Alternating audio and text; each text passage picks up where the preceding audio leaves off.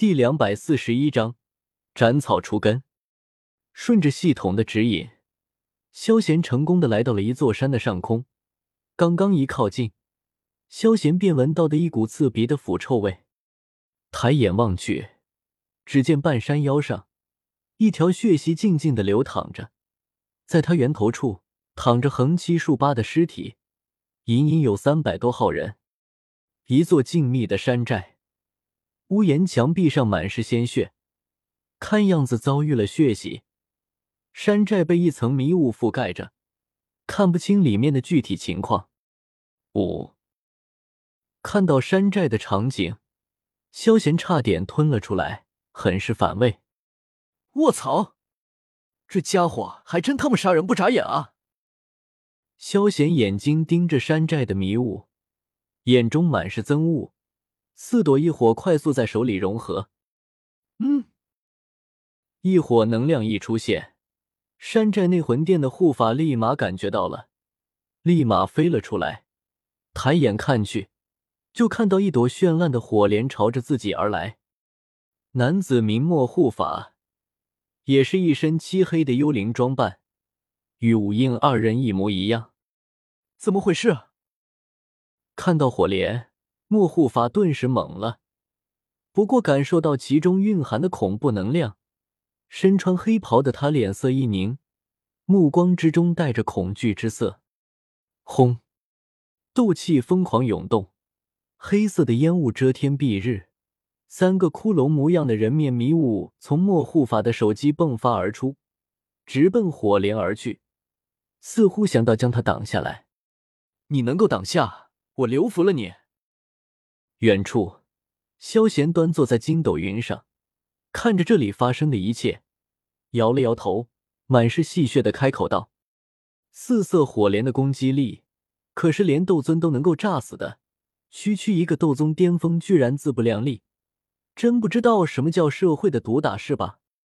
正如萧贤所言，黑色骷髅撞击在火莲在，没有一点波澜。直接被火莲的恐怖能量撕碎了，火莲犹如长虹一般，直奔莫护法而去。怎么可能？看到火莲一点没事，莫护法大惊失色，神情一怔，随后脸色狰狞，立马强行打开空间壁垒。噗呲，一道漆黑的空间夹缝被强行打开，莫护法口中吐出大口鲜血。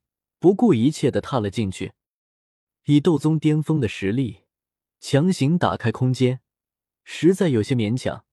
但要是不这么做，他恐怕真的在劫难逃了。火莲的威力，在刚才一击中，他比任何人都要清楚，除了逃，别无他法。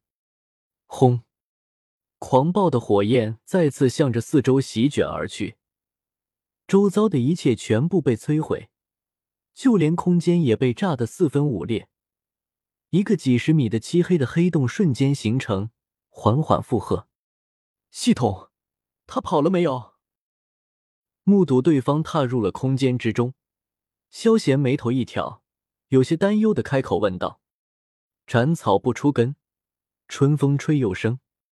宿主放心，刚才的爆炸将周围的空间打碎，对方压根可不能逃脱。”系统认真负责的回道：“这样就好。”闻言，萧贤点了点头，没有再理会这些事，直接向着石墨城而去。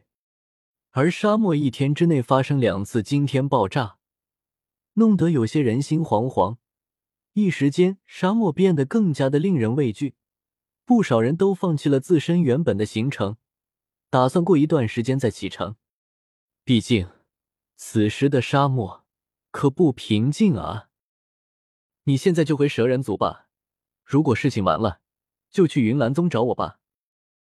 飞驰在天空，萧贤看着身旁的美杜莎，开口说道：“记住，本王现在只欠你一件事了。”美杜莎眼神一闪，随后语气冷冷的回道：“不过话语里面少了那种霸气的感觉。”剩下的那一件事，我现在倒是不在意了。如果想到办法让你们两人分开，我就会放你离开。对于美杜莎的话，萧贤倒是没有在意什么，摆了摆手，直接开口道：“好。”闻言，美杜莎一阵恍惚，盯着萧贤深深看了一眼，随后点了点头：“这是手机，相信你跟了我这么久，知道怎么用的，有事联系我。”萧贤拿出了一部手机，给美杜莎递了过去，看着美杜莎不解的神情，萧贤立马解释道：“嗯。”美杜莎并没有拒绝，直接接过了手机。对于这东西，他也是好奇很久了，现在有机会自然不会放过。好了，那就此分别吧，我先走了。说完，萧贤朝着美杜莎挥了挥手，筋斗云猛然射入苍穹，转眼间没有踪影。萧贤看到萧贤离开的方向，美杜莎紧紧的握了握手机的手机，随后向着蛇人族部落的方向而去。石墨铁、沙之佣兵团两大巨头覆没，唯独剩下了墨铁佣兵团。可惜墨铁佣兵团也是名存实亡。看着墨铁佣兵团总部血流成河的场景，萧鼎和萧丽二人面色阴沉如水，一对眼眸更是猩红如血，随时都有杀人的冲动。将兄弟们的尸体收敛，好好安葬。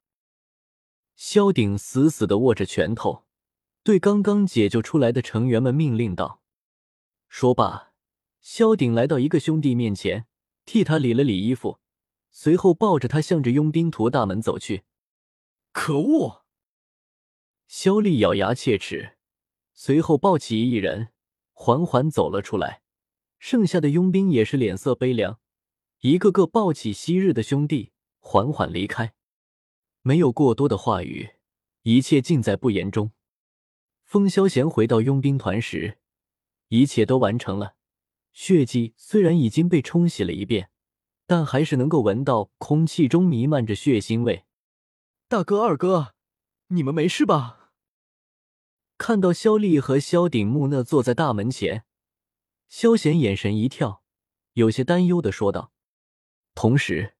萧贤自行脑补了一番可歌可泣，不求同年同月同日生，但求同年同月死的画面，心里很是害怕他们会做什么傻事。我们没事。萧鼎摇了摇头，悠悠的开口道：“萧贤，你们这个样子像是没事，不要以为我出门少就可以欺骗我。墨铁城还是不要待了，你们还是回萧家去吧，要不然后面还有敌人过来的。”萧贤提醒道：“这里事情结束了，我们就回萧家。”萧鼎点了点头，并没有反驳，目光悠悠的看着前方，仿佛看到了那熟悉而又不在的面孔，缓缓回道：“那你们继续追忆，